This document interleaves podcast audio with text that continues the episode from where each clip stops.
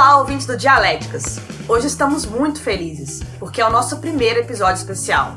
Neste encontro, vamos debater o texto Nunca Foste Mãe Gentil, de autoria de Carlos Augusto Santos. E, diferentemente dos outros episódios, nos quais nós contamos com a presença do nosso trio tradicional, dessa vez estamos com um convidado e duas convidadas. São eles, Luiz Carlos Júnior, professor da PUC Rio e doutorando em Teoria do Estado e Direito Constitucional na mesma instituição. Olá, Luiz. Muito obrigada pela sua participação. Vai ser um prazer te ouvir neste debate. Ah, o prazer é meu. Nara Jaqueline dos Reis, mestra em comunicação pela Universidade Federal de Juiz de Fora. É integrante do grupo Censos, um grupo de pesquisa em discurso em comunicação e saúde. Olá, Nara, espero que esteja bem. Muito obrigada pela sua presença virtual. Agradeço o convite, é um prazer falar com vocês. E Silvia Siqueira, graduada em jornalismo pela Universidade Federal de Pernambuco, conselheira de direitos humanos no governo do mesmo estado e ativista política. Olá, Silvia, muito obrigada por ter aceitado o convite de participar do nosso debate. Bela, esse debate é necessário, conte comigo sempre. Diante das manifestações que ocorreram a partir do assassinato de George Floyd e a mobilização global do Black Lives Matter, quisemos trazer para o debate um texto que discorra sobre o sistema de opressão histórico, por meio do qual são garantidos privilégios e a consequente perpetuação do racismo. Vamos à tese.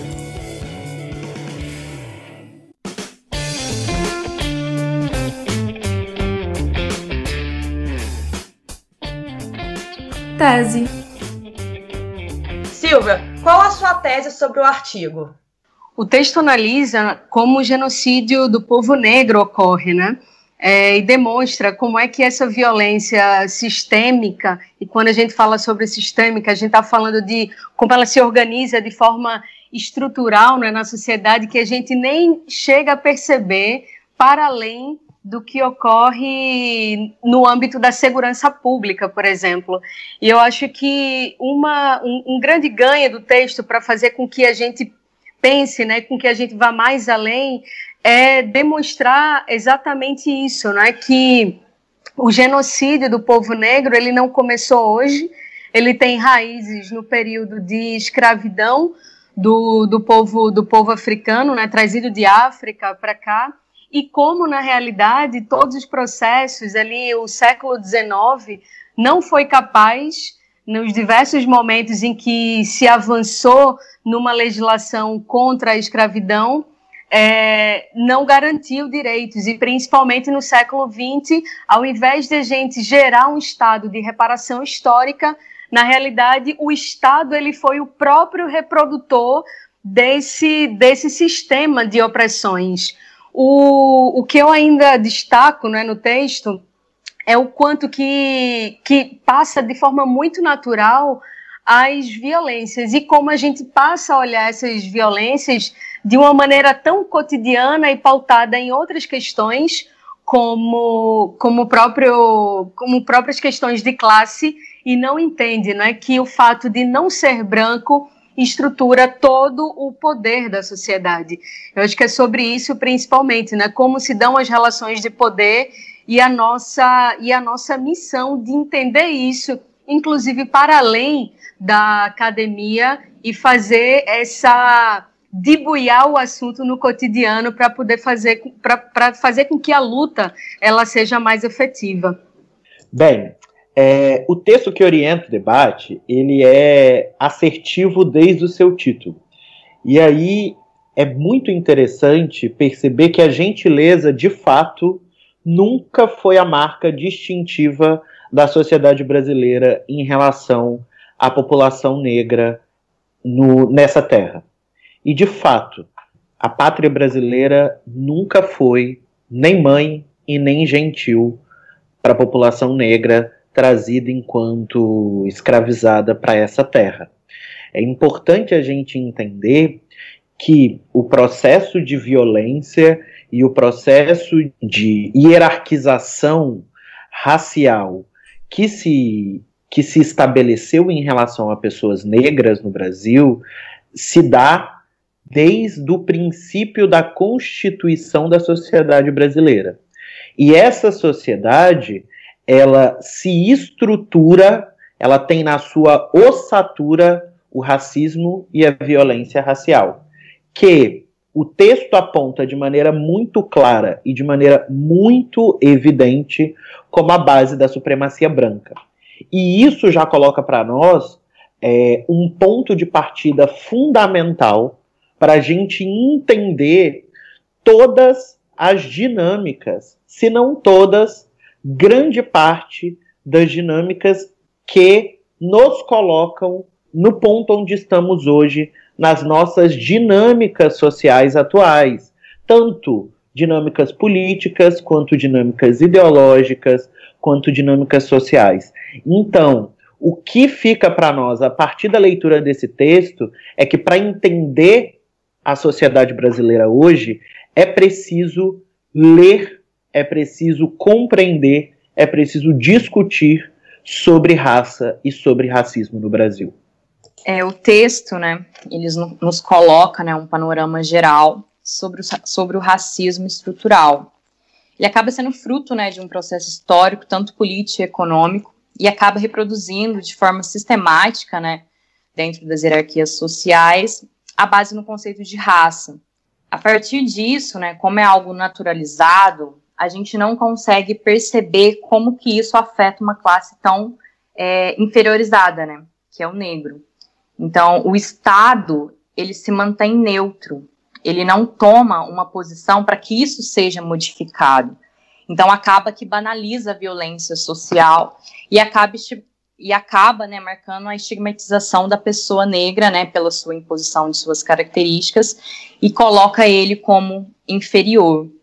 O Estado ele não cumpre, né, esse papel significativo que deveria ser romper essa estrutura ou dar a possibilidade para os negros para que essa supremacia branca não se estabeleça de forma tão violenta que acontece né, nos dias de hoje, em todo o tempo que o negro está se tratando como inferior.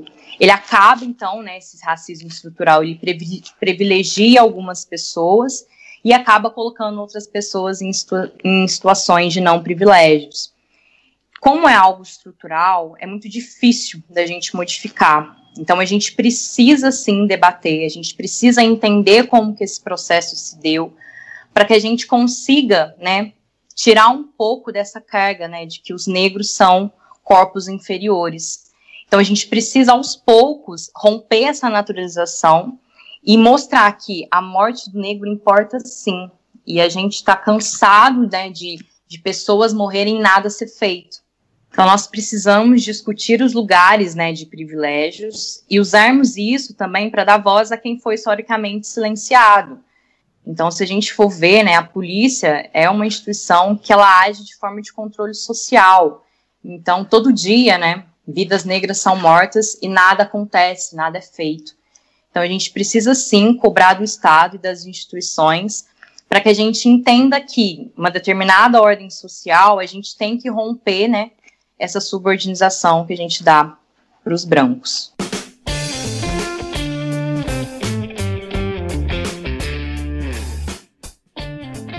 Antítese. Bom, gente, o texto ele aborda o papel do Estado, como vocês mesmos sinalizaram na, na, tese, no fortalecimento do racismo, uma vez que ele é o único detentor do uso legítimo da força. Isso ficou evidente, por exemplo, no próprio assassinato do George Floyd. Que outros exemplos podem ser dados das formas em que essa violência que vocês sinalizaram na própria tese, essa violência física, ela atinge de forma diferente brancos e negros, começando pela Silvia? Bela, eu queria fazer um, queria ampliar aqui, tentar ampliar né, discussão com a Nara, com o Luiz, no seguinte sentido. A gente está muito acostumado né, a levantar, e eu falo assim, a gente enquanto povo preto, né, eu falo desse lugar, como recifense, nascida e criada na periferia entre Recife e Camaragibe, que é outra cidade da região metropolitana de Pernambuco. E, e, sempre em conexão, não é, obviamente, das lutas pelo Brasil, pela América Latina, pelo Sul Global, a gente está muito, a gente está acostumado a ver o povo preto aparecendo na mídia por mortes, por assassinatos mas quase nunca pela falta de água sistêmica diária nas torneiras, pelos ônibus diariamente, nas 24 horas do dia, sete dias por semana, tirando às vezes aí o domingo lotados, é, ou ainda com quase não, não conseguindo acessar os bens culturais, é, ou mesmo sendo produtor é, a partir da sua capacidade intelectual. Né? A gente está sempre sendo colocada nesse lugar de, de. E quando você cita né, o, George Floyd, eu, eu, até compartilho com vocês que eu, eu acho que eu fiquei em choque assim durante mais de, de um dia. Eu mal conseguia falar pelo tremendo choque que provocou no meu corpo, sabe? Como dor física. Né? Poucos dias ali também tinha havido é, o assassinato do, do João Pedro é, no Rio de Janeiro. É, também teve também teve dias depois aqui o Miguel Otávio em Pernambuco, né, no Recife, quando quando uma uma pessoa da classe média alta da cidade, a Sari Corte Real, que manteve o trabalho doméstico né, na sua casa durante a pandemia, não teve a, não teve o cuidado e a humanidade com aquela criança e simplesmente apertou um botão de um elevador e a criança não voltou mais aos braços da, da, da mãe, não é com vida. É, e quando eu trago isso, assim, eu, eu tô, tô colocando para vocês, é, compartilhando, obviamente vocês percebem isso, mas o fato é que a gente não só grita quando um dos nossos e das nossas é assassinado, ou é morto né, nas ações do Estado, seja pela segurança, pela polícia, seja pela, pelos programas sociais que, que não chegam. Né? Mas a gente está realmente numa luta diária, cotidiana, e num cotidiano, inclusive, massacrante, tentando dizer, e dizendo, na verdade, só que não é mostrado, como é a sociedade que a gente, que a gente quer. E, e eu passo a bola aí para vocês dizendo o seguinte, né? O quanto que a gente produz nas academias, nos textos científicos, é, o quanto disso chega de uma maneira mais, mais fácil, mais assertiva de ser ouvida e compreendida pela população, exatamente por essa população que trabalha 12 horas por dia fora de casa, né, obviamente, colocando aí os deslocamentos, chega em casa, e eu estou falando da mulher preta, trabalha de novo, e que ela vai ter tempo de pensar em racismo e como ele se estrutura na sociedade. Esse, para mim, é um desafio que, apesar do texto não colocar, é um desafio presente, sabe, no meu cotidiano, espero que no de vocês também, para que a gente realmente possa ser muitos e muitas mais na luta antirracista cotidiana. Sim, eu, eu acho que o diálogo, a, a, o que a Silvia coloca é, é fundamental, é fenomenal, e já vem muito para dialogar com aquilo que eu já tinha pensado em colocar mesmo, no sentido de que é preciso que a gente amplie um pouco aquilo que o texto dá para gente, no sentido de olhar o cenário da violência e olhar um pouco além da ponta da arma ou da violência ostensiva do Estado em relação à população negra. E olhar para além da figura da população negra enquanto população subalternizada. Há uma potência criativa, há uma potência, há, há, há um, um, um poder de resistência histórico na população negra brasileira e latino-americana que está presente e que, e que se mantém vivo e que está aí colocado e por isso que ela existe e por isso que ela está firme e por isso que ela é a maioria da população brasileira hoje, pela sua resistência, pela sua luta, por isso. Então isso é fundamental que a gente coloque. Para além disso, é preciso também que a gente olhe e que a gente se aproveite de um ferramental que tem sido colocado, que tem ganhado um pouco de notoriedade e que tem sido utilizado de maneira até um pouco leviana hoje é, por certos teóricos, que é, que é o ferramental da necropolítica e que é olhar um pouco para como o Estado, como que essa maquinaria social se apropria de corpos negros é, de modo a exterminá-los. E eu tenho escrito e tenho produzido muito a partir disso, e tenho dito muito que a gente vive um mantra satânico em que o Estado, em que a sociedade, ela reproduz esse mantra em que quando não mata, deixa morrer a população negra no Brasil. E é basicamente isso. Quando a população, quando o Estado ou a sociedade ela não se aproxima da população negra com o intuito de exterminá-la, ela se aproxima para deixá-la morrer.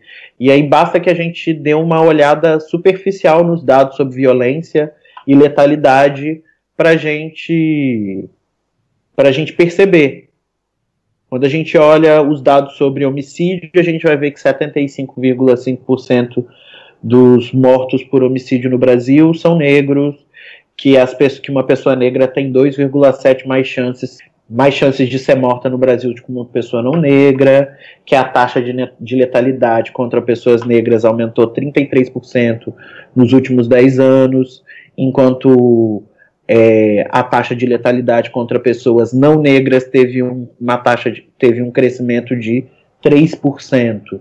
Isso é minimamente perceber, isso é, são os dados colocando na nossa cara que o Estado mata muito mais pessoas negras do que pessoas não negras no Brasil.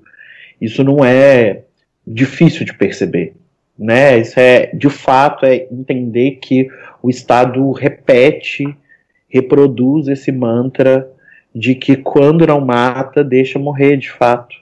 É muito importante, né, quando a gente pensa em violência física entre negros e brancos, a gente entender e a gente se auto-questionar o porquê disso, né? Fazer perguntas mesmo, entender o seu lugar e duvidar do que, que parece ser natural. Eu acho que essa é a primeira medida para a gente poder evitar e reproduzir esse tipo de violência que privilegia uns e acaba oprimindo outros. É, enquanto negra, né, eu primeiro preciso reconhecer o meu privilégio, né, a gente, uma das formas é a gente reconhecer o meu privilégio por conta da, da diversidade, né, que a negritude tem. Então, eu como negra, né, é, que tenho uma pele, uma pele não tão retinta, eu tenho alguns privilégios do que uma outra pessoa que tem a pele um pouco mais retinta. Eu, como negra, reconhecendo isso, eu tenho que ter uma escutativa perante toda essa diversidade, para que a gente comece a entender que dentro né, da camada no sistema geral existem subcamadas que a gente precisa também entender e se informar sobre o que é o racismo e como que ele está disseminado é, na nossa sociedade, né, para então ser combatido. Então acaba que a gente vive uma resistência, né, organizada e agora também de crescentes manifestações de violência racista, mas a gente precisa, é, além né, de toda a informação, de, de, de responsabilidade, de tomar algumas ações antirracistas, a gente vê que os números estão aí, né? E o que, que a gente vai fazer? Como que o Estado, né, precisa ter alguma é, algum posicionamento sobre isso. Então a gente precisa sempre estar em busca da gente desestruturar algumas ações para que a gente comece a entender. Por quê? É, se a gente for trazer né, pequenas ações, trazer um pouquinho mais para a nossa realidade, é, hoje, se a gente anda na rua, se a gente vê um menino em nossa direção, né, um menino negro, a gente, se a gente está mexendo no celular, a gente já tem aquele âmbito de colocar o celular no bolso e falar, né, será que eu vou ser roubada? Será que eu não vou? Então, o importante é a gente se indagar e falar, poxa, e se fosse um menino branco? Eu teria a mesma reação? Isso a gente tem que colocar para todo mundo, não só para as pessoas, né, do, do, do movimento negro. Então, a gente tem que primeiro entender, educar isso, né, para, seja, né, a, associar isso a um conhecimento, para a gente poder refletir sobre a presença negra né, no espaço que a gente ocupa. Então, seja através da arte, da educação, da política, da cultura, a gente ampliar essa gama de referências para a gente quebrar essa naturalização aos poucos. E também a gente não ter essa ideia, né, de que o indivíduo branco, ele é melhor só por causa da, do tom da sua pele. Então, se a gente ter em mente que a gente precisa pensar soluções para a nossa realidade, para que a gente tire a invisibilidade é, dos negros. Eu vou citar um exemplo também que aconteceu com o meu primo, Ele estava numa festa, ele e um amigo branco, ele tem hoje 18 anos. Ele foi no banheiro assoar o nariz, os dois estavam gripados, os dois foram assoar o nariz, e o meu primo foi tirado de forma super violenta do espaço por causa de ter subjugado que estaria usando droga. E aí eu trago, né, esse questionamento. Por que, que ele foi tirado do banheiro e não o amigo branco? Então a gente tem que, a partir dessas práticas, né, né de, de violência, a gente tem que entender que o genocídio negro ele já acontece há muito tempo. Né? As pessoas são subjugadas, as pessoas são mortas. E o problema não é a cor, necessariamente. A gente não pode usar a cor como justificativa para segregar e oprimir. A gente tem que mostrar o porquê que a gente tem, né? Por que esse racismo está estrutural para a gente começar a promover é, algumas mudanças. Então, como Foucault já dizia, né? Onde há poder, há resistência. Nós estamos aqui para resistir. Eu entendo, principalmente pelos acontecimentos mais recentes do último mês, a gente pode dizer, pelas constantes vidas negras que são que são retiradas né, do nosso convívio, do, da nossa caminhada, que a gente precisa enxergar o racismo e todas as vezes que falar sobre racismo, trazer de maneira muito forte a questão da segurança pública, de como brancos e negros ou pessoas não brancas são tratadas, porque, inclusive agora, né, com um movimento de imigração muito forte, né, aqui no Brasil a gente recebeu diversas, milhares de pessoas, inclusive de, da Venezuela, dois fatores aí se uniram, né, a, o racismo com a xenofobia, por exemplo. É, e novamente ali estava a questão, a gente já tem vários casos no país apontando o quanto que o racismo também se fez presente nesse olhar xenofóbico, é, de casos em São Paulo, é, em Pernambuco, no, no próprio norte do país. É, mas que a gente não fique só nesse debate da segurança pública, da violência, né? E a gente passe a se indignar quando as questões básicas do cotidiano não tem na casa da gente, na casa da vizinha, na casa da pessoa com quem a gente trabalha, que são pessoas negras de territórios periféricos e que a gente tenha para além de uma de uma visão, não é de dizer que não pode, eu acho que também está aí nessa questão de agitar o, o pensamento e o sentimento é, antirracista, de, de trazer a pessoa para conversar, para pensar junto com a gente, sabe? Muitas vezes eu acho que a gente usa muitas expressões prontas na análise das, das coisas, na análise das situações ao redor. E isso acaba dificultando muito o entendimento. Eu queria muito ouvir né, de, de Nara e do Luiz como é que se dá, por exemplo, o debate sobre o racismo em comunidades onde falta o pão do dia. Então, até, quando, até quanto a gente consegue avançar no, na compreensão do que é o racismo quando questões cotidianas é, que, que não deveriam faltar, faltam, e são igualmente, né, como o Luiz disse antes, formas de violência. E aí, quando a pessoa preta não é assassinada pela ponta do fuzil, é pela falta de comida, é pelo, é pelo trabalho análogo à escravidão, é pelo, pelo, pelo, pela continuidade dos ciclos de pobreza na sua família, né? Claro, não, Silvia. E assim, é, é, é super importante, assim, a gente tá discutindo isso e, e você pontua de maneira muito importante essa redefinição do conceito de violência física. Porque isso é violência física. E para além, né? Isso é, isso é destruição de espírito também.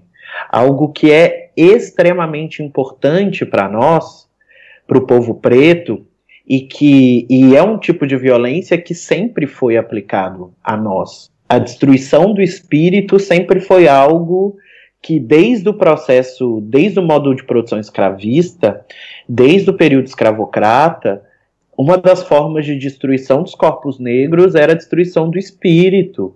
Era a destruição, era a falta de comida, era a, a, a falta de condições mínimas de sobrevivência. Então isso é uma forma de violência física também. E isso, e isso se coloca de maneira muito, muito grave dentro das comunidades periféricas e dentro eu venho, eu venho de Minas Gerais e hoje resido no Rio. Assim. Então, aqui no Rio de Janeiro, isso dentro das comunidades periféricas, dentro do, das favelas, que estão inseridas dentro de uma realidade social de desigualdade extremamente aparente, você tem comunidades dentro da zona sul da, da cidade do Rio de Janeiro, em que a gente convive com a riqueza e a pobreza separadas por uma rua, isso é absurdo. Em que o Estado sobe a favela somente dentro dos carros da polícia. Em que a gente se aproxima, o Estado se aproxima da, da periferia somente através da segurança pública. Não há uma prestação do Estado no que diz respeito a políticas sociais. E aí é necessário que a gente que a gente faça esse debate, que a gente leve esse debate sim, e que a gente produza e construa consciência, e que a gente produza um debate a partir dessa discussão da violência e do racismo, e do racismo estrutural, dentro dessa outra matriz de discussão. É pensar é, o racismo, é pensar a violência racial a partir desta outra dimensão de violência. A questão do racismo institucional, ele está presente também na prestação de serviços. Então, a sua influência acaba tendo uma maior restrição né, de acesso à saúde pela população negra. E também quando a gente for pensar em relação aos profissionais de saúde. Por quê? Né?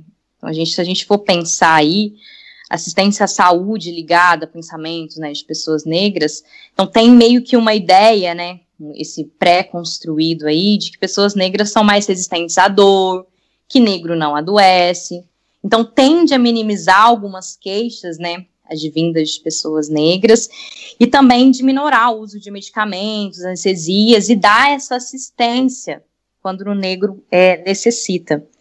É, outra coisa que a gente pode colocar, né, a maioria de violência obstétrica em relação às mulheres negras constitui por elas. Então, ter relatos de ter sofrido algum tipo de violência durante a gestação. Então, são mulheres negras.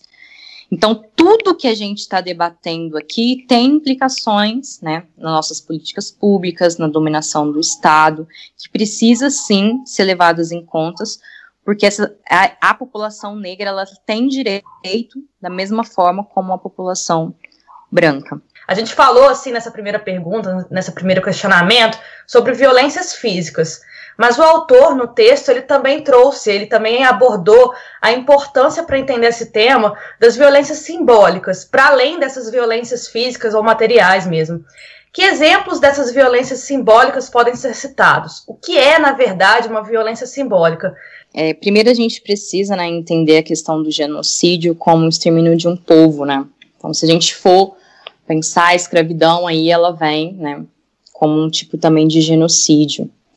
Quando a gente fala de violência discursiva, é uma violência dos processos de silenciamento, né, de desautorização da fala do negro. Então, um exemplo, se a gente for citar uma violência discursiva, quando ao invés, né, o negro está falando, quando ao invés de ouvir, né, por você ser negro, a outra pessoa te interrompe, não deixa você falar, ou te julga como você não tem o conhecimento para falar sobre determinado assunto. Isso acaba acabando um silenciamento. Então, quase todas as falas, né, quando a gente se refere a violências discursivas, passam por um processo de inferiorização, de desprezo, quando se dá pela linguagem, né, entre uma relação de poder, é uma violência discursiva, né, acaba se caracterizando por uma violência discursiva. Então, as formas de humilhação, de silenciamento, as formas de invisibilidade do negro, de suas falas, de seus, de ocupar espaços, né, que a gente fala, né, que são espaços de poder. Quando o negro não tem acesso a isso, a gente fala que é uma violência discursiva. E por que discursiva? Porque tem a ver com poder, sentido e linguagem. Ô Silvia, que outros exemplos de violências simbólicas podem ser citados também, além da questão discursiva, ou talvez um pouco mais da violência discursiva também? Ah, eu acho super importante que a gente traga aqui também a violência política, né, sobre os corpos das mulheres negras. Um, e eu fiquei refletindo sobre isso, principalmente na fala ante anterior do Luiz, quando a gente, quando ele trouxe né, a questão da, da desumanização do, dos corpos negros, dos nossos corpos.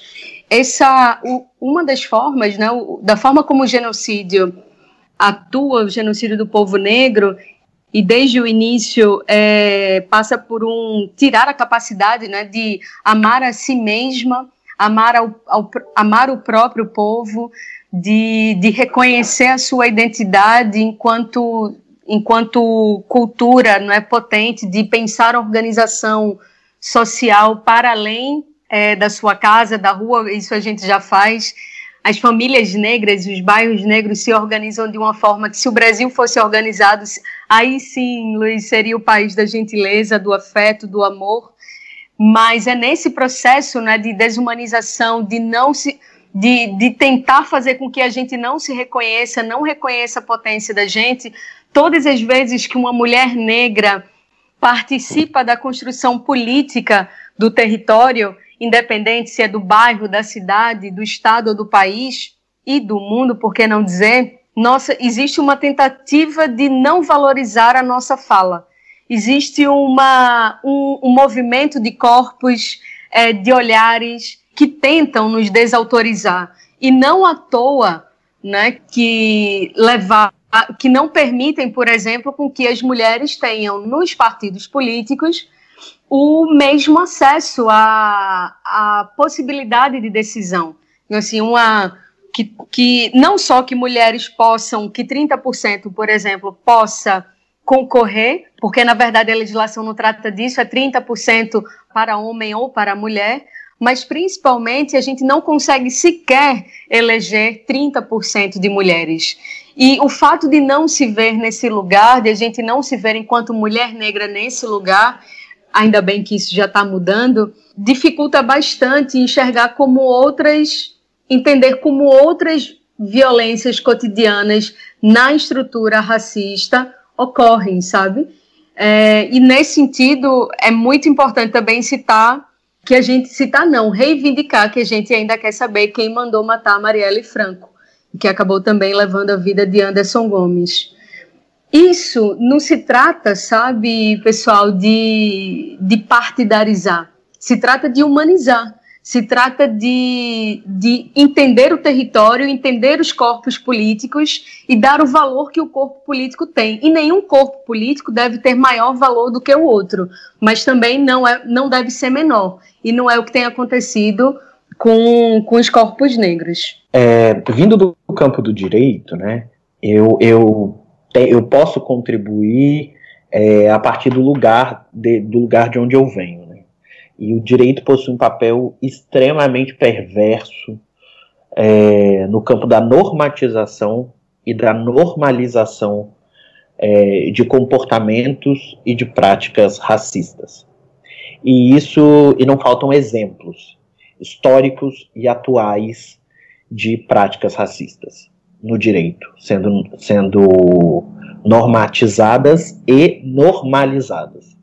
E aí eu posso tentar resgatar algumas. Se a gente for no Código Penal de 1890, e aí é logo depois da abolição, o Código Penal de, de, de 1890 ele criminalizava a capoeira a principal prática cultural identitária que identificava as pessoas negras é, recém-libertas era considerado um crime. Além disso, a vadiagem era considerada um crime e foi por muitos anos. Para além disso, a essa época, a vadiagem era o tipo penal, era o crime que mais recolhia pessoas às prisões da cidade do Rio de Janeiro naquele período. E nós sabemos qual a cor, qual a raça dessas pessoas que eram recolhidas às prisões, porque elas ficavam nas ruas sem empregos e eram chamadas de vadias, exatamente porque haviam sido libertas sem nenhum tipo de auxílio ou apoio do Estado um outro exemplo extremamente atual é a regulamentação da profissão de empregada doméstica, que só aconteceu no ano de 2015. A profissão de empregada doméstica é uma profissão que é resquício do modo de produção escravista, exercida predominantemente por mulheres pretas, e que só foi regular, regulamentada em 2015.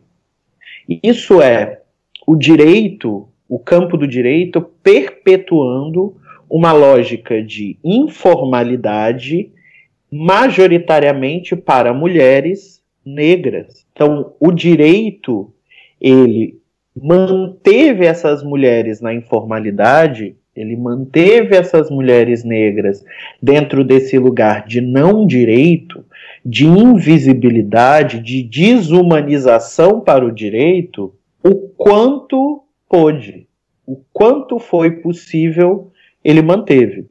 Só foi regulamentada porque o movimento negro, porque o movimento de mulheres negras reivindicou muito, foi muito para a rua, como tudo que nós, povo preto, que nós, movimento negro, ganhamos nesse país, só ganhamos, na realidade, não ganhamos absolutamente nada, só conquistamos através de muita resistência, de muita disputa, de muita batalha, de muito ir para as ruas, de muito perder os nossos, de muita resistência. Porque é isso, a estrutura de, é, de privilégio, de supremacia que se estabelece dentro do, da estrutura brasileira, da sociedade brasileira, ela está tão embrincada dentro das estruturas do, da sociedade brasileira, ela está tão dentro da ossatura da, da sociedade brasileira que nada nos é dado, de fato, em absoluto, tudo nos é negado.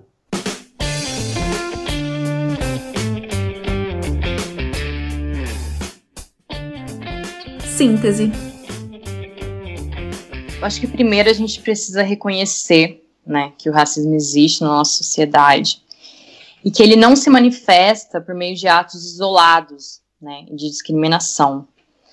A gente precisa promover debates né, e discussões sobre o problema, sempre pensando nesse objetivo de, de identificar e corrigir as inconsistências. Eu acho que o diálogo ele é a forma mais é, potente, né, para a gente trazer essas questões tanto de raça, de classe, também que se entrecruzam, né, com formas diferentes de opressão estrutural.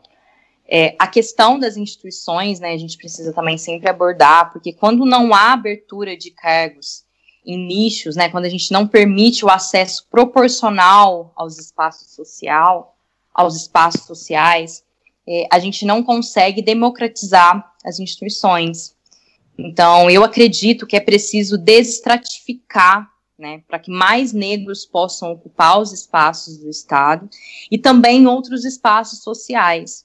Acho que hoje a gente vive, né, um aparelhamento ideológico, então a gente precisa quebrar essas divisões para que realmente a gente consiga é, crescer sobre a discussão e poder modificar é, tudo que a gente vem passando, né, ao longo dos anos. Então, dá o protagonismo aos intelectuais negros que estudam temas, dar voz para essas pessoas, incentivar o estudo né, sobre o combate ao racismo e garantir também uma informação de qualidade e, principalmente, romper com o silenciamento do negro. Num primeiro momento, eu acredito que é, é preciso que a gente comece a falar sobre o tema. É preciso que a gente comece a falar sobre racismo, é preciso que a gente comece a ter uma perspectiva é, racial sobre as, sobre as questões, porque é isso, assim, como a professora Tula Pires fala, é preciso racializar para politizar as coisas. Então não é possível ser político no Brasil, não é possível falar de política no Brasil sem racializar os assuntos, sem racializar os debates. É preciso racializar. Então é preciso ter uma perspectiva racializada. E nisso eu não estou falando só em ter uma perspectiva negra sobre as coisas. Pessoas brancas também são racializadas. As pessoas brancas têm que assumir o seu lugar de privilégio branco, tem que começar a estudar sobre branquitude. Para além disso, a gente tem que atacar a, a raiz do problema, que é o racismo estrutural. E a gente só é capaz de desestruturar o racismo a partir de, uma ver, de um verdadeiro trabalho revolucionário no sistema. É preciso pensar de maneira revolucionária em relação ao sistema. E aí a gente também precisa desconstruir o imaginário da palavra revolução. Pensar de maneira revolucionária é pensar de maneira transformadora. A gente precisa pensar de maneira ousada e transformadora, de modo a tentar mudar as estruturas. Deixo aqui três questões para a gente pensar, eu acho que é sobre as quais que eu, que eu trabalho diariamente com, com os meus pares. Primeira, é muito importante a gente entender, principalmente quem agora passa a perceber que existe racismo no Brasil, ou pelo menos se inquieta para isso, é, é que o povo negro nunca esteve calado, nunca viveu um silenciamento é, de si mesmo, mas sempre suas vozes, nossas vozes, nossas ações foram tentaram abafar, tentaram fazer com que a sociedade não visse ou visse sempre de forma é, criminalizada, desumanizada, inclusive a gente pode dizer que animalesca e feia. Mas o povo negro é um povo de uma cultura linda de, e de muita, de muita luta, luta diária ali do, do cotidiano que estrutura a vida da gente. Dois, é que quando a gente fala, e, e tem se falado muito disso né, ultimamente, sobre de, decolonial, né, ser decolonial, e essas palavras, quem vai entender o que é decolonial, gente? A gente mal entende o que é colonização. Mas o fato é que a gente precisa fazer realmente aquele exercício de não agir como quem nos colonizou, nos violentou há mais de 500 anos e que perpetuou, que essa forma de violência se perpetua até hoje. Então, tirar a, a prática colonizadora das nossas ações cotidianas e, principalmente, descolonizar o nosso pensamento. Se a gente for capaz de descolonizar, ou pelo menos de se colocar nesse lugar de não pensar como um colonizador, a gente vai começar a produzir relações de afeto, relações político-éticas, sabe?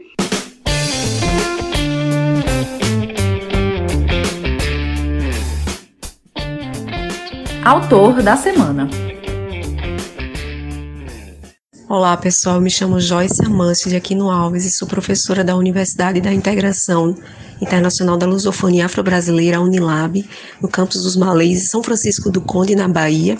E a minha dica de leitura é o livro Corpo Negro Caído no Chão, o Sistema Penal e o Projeto Genocida do Estado Brasileiro, da autora professora Ana Luísa Flausina.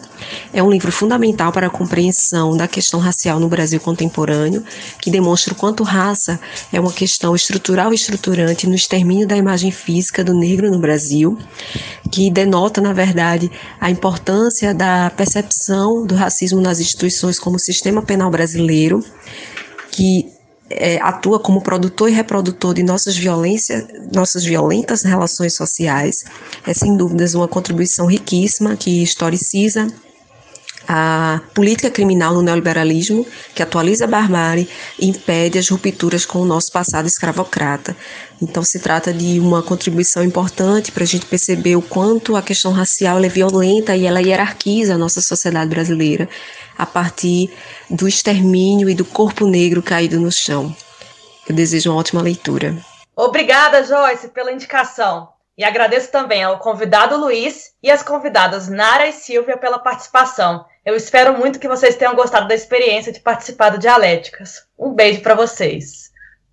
Queridos, muito obrigado. É, foi um prazer estar aqui com vocês. É, sucesso. Que a gente possa seguir nesse debate, porque ele só termina quando o Brasil for antirracista. Precisamos falar, né, gente, sobre racismo no Brasil e esse racismo estrutural. Foi um prazer estar com vocês. Na próxima semana, a mediação será de Fábio Jardelino. E ele vai contar pra gente qual vai ser o tema. É, o nome do artigo é Olhar, Memória e Imaginário em Sebastião Salgado. Foi escrito pelo pesquisador brasileiro Paulo Maia, da Universidade Federal do Rio de Janeiro. Aproveite esse final de episódio para seguir a gente nas redes sociais e no seu tocador de podcast favorito. Até semana que vem.